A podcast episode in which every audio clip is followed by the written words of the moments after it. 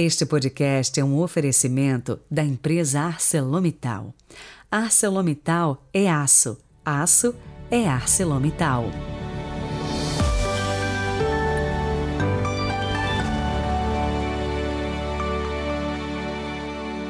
Quinta-feira, 14 de julho de 2022. É, e a gente viu ontem que humilde não tem para ninguém, né?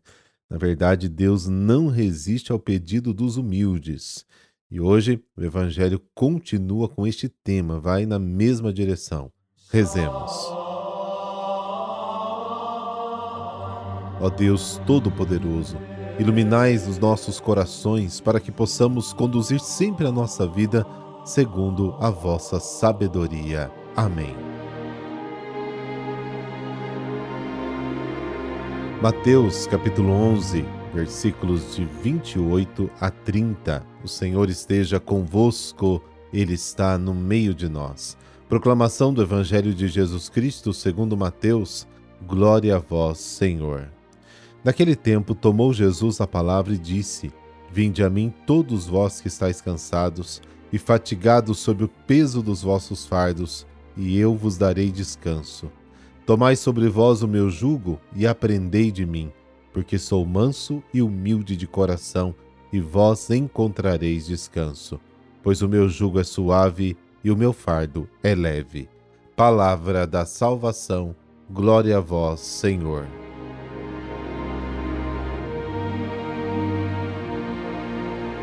Certos textos dos evangelhos nos revelam seu pleno significado quando os colocamos como pano de fundo o Antigo Testamento. Assim é este pequeno e tão bonito texto do Evangelho de hoje.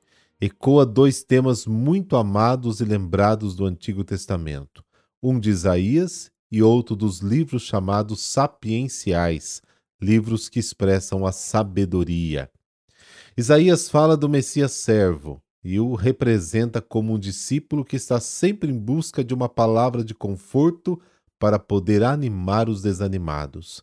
O Senhor me deu uma linguagem para os iniciados, para que eu saiba dirigir uma palavra aos desanimados. Todas as manhãs ele me presta atenção ao meu ouvido para que eu escute como os iniciados. Isaías 50. E o servo Messias lança um convite: Ó sedentos, vinde à água. Quem não tem dinheiro, venha de qualquer maneira.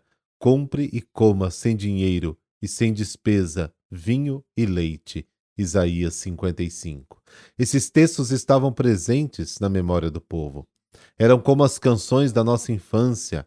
Quando as pessoas os ouvem, despertam lembranças, saudades. Assim também a palavra de Jesus, vinde a mim, despertou sim a memória dos discípulos. Os livros sapienciais representam a sabedoria divina na figura de uma mulher, uma mãe que transmite o seu saber aos filhos e lhes diz: compre sem dinheiro. Vês com os teus olhos que trabalhei pouco encontrei grande paz para mim mesma. Eclesiastes 51. Jesus repete esta mesma frase: Você encontrará descanso. Precisamente por esta forma de falar ao povo, Jesus desperta sua memória, e assim o coração do povo se alegrou e disse: Chegou tão esperado Messias. Jesus transformou a saudade em esperança, e isso fez as pessoas darem um grande passo. Em vez de se apegar às imagens de um glorioso Messias, rei governante, ensinadas aí pelos escribas, as pessoas mudaram de opinião e aceitaram Jesus, o Messias servo.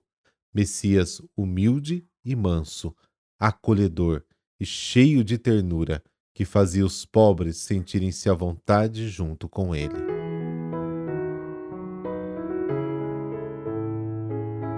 E hoje a igreja celebra o grande São Camilo de Leles. Ele nasceu de pais já idosos, no dia 25 de maio de 1550, no sul da Itália. Camilo não gostava de estudar, era rebelde. O pai de Camilo, apesar de seus problemas com o jogo de cartas, preocupou-se em educar o filho e o colocou na escola militar. O jovem, devido à sua grande estatura e físico atlético, era requisitado para os trabalhos braçais e nunca passou de soldado, por falta de instrução. Aos 19 anos, pensou em entrar para a vida religiosa, mas um tumor no pé impediu essa admissão. Ele então foi enviado para o Hospital de Santiago, em Roma. Sem dinheiro para o tratamento, conseguiu ser internado em troca de trabalho como servente.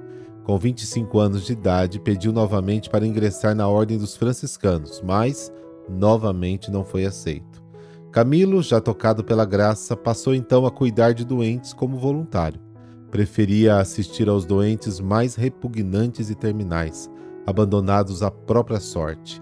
Neles, Camilo viu o próprio Cristo e por eles passou a viver.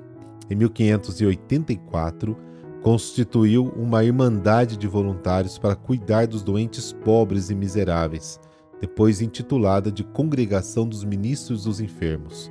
Com a ajuda de Felipe Neri, estudou e vestiu o hábito negro com a cruz vermelha de sua própria ordem. Mesmo sofrendo terríveis dores nos pés, Camilo ia visitar a casa dos doentes e, quando necessário, chegava a carregá-los nas costas para o hospital. Nesta hora agradecia a Deus a estatura física que lhe dera. Recebeu o dom da cura pelas palavras e orações, e os fiéis ricos e pobres procuravam sua ajuda. Era um homem muito querido em toda a Itália, herança que deixou quando morreu no dia 14 de julho de 1614.